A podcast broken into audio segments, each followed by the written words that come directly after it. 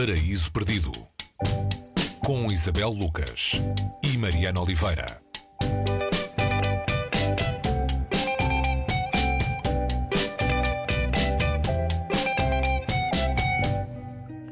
Hoje no Paraíso Perdido ocupamos-nos de Para o Casamento, do inglês John Berger. Uh, o título diz-nos alguma coisa sobre o que havemos de esperar.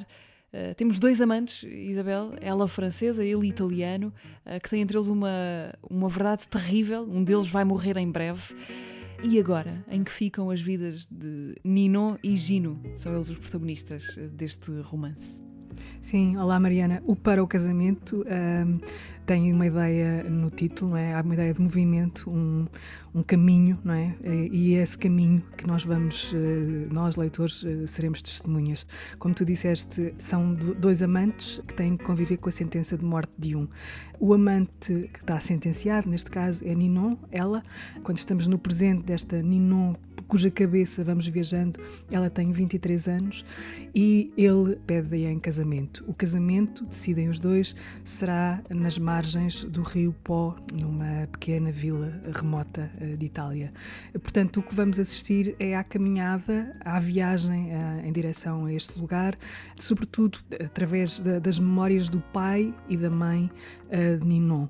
Ele que sai da Grécia e ela que sai de Bratislava. Cada um vai solitariamente uh, rumo a este destino, uh, que é um destino uh, trágico, aparentemente, mas também comandado por um sentido de vida. Afinal, vai celebrar-se um casamento. Portanto, temos aqui um livro feito a muitas vozes nada é muito explicado, ou seja, é através deste puzzle polifónico que vamos uh, aprendendo o sentido, o rumo, a localização, uh, a fase da vida em que está cada uma das personagens deste livro que tem muito a ver, se calhar, com cinema. É como se John Berger escreve como se estivéssemos a ver um filme ou a ler um poema com imagens sobrepostas e, e a função do leitor, apesar do livro não ser muito longo, pede-se ao leitor que esteja sempre presente, atento. Pede-se muito ao leitor, mas também, uh, isto é a garantia de quem já leu o livro, o livro dá muito ao leitor uh, quando chegamos ao fim.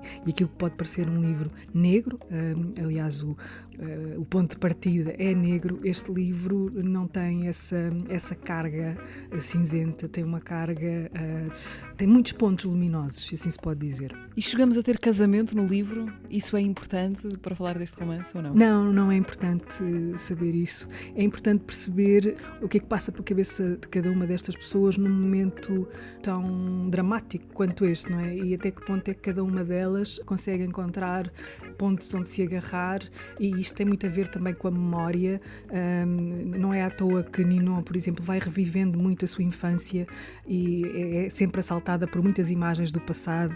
E o mesmo acontece com os pais, eh, a mãe Jean, o pai Zedna, enquanto se dirigem à, à, à foz do Rio Pó. Uh, o lugar também eh, tem um, chama-se Gorino, é lá que eles vão casar.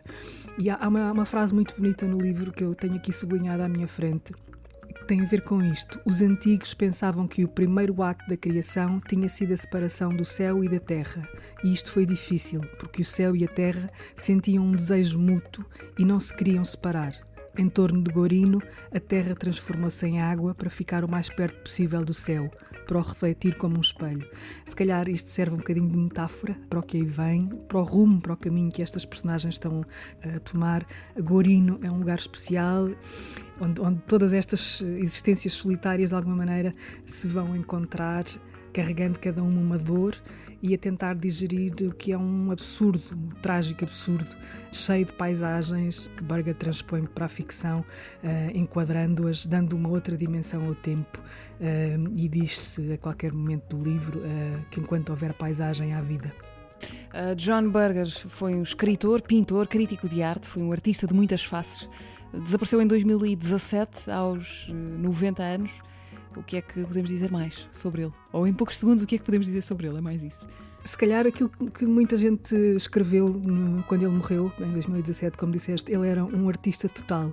Uh, ou seja, ele dominava todas as artes em que tentou, uh, tentou não, em que exerceu e, portanto, dizer que ele foi bom em tudo em tudo o que fez, acho que é suficiente para despertarmos a curiosidade em quem ainda não viu, nem leu, nem, nem, nem, nem foi testemunha de nenhuma das criações deste grande artista chamado John Berger. O romance é de 1995, mas foi editado em Portugal há, há pouco tempo, há coisa de dois anos, pela Relógio d'Água. Para o casamento foi a boda proposta hoje no Paris Perdido, edição Relógio d'Água com tradução de Luísa Feijó. Isabel, até para a semana. Até para a semana.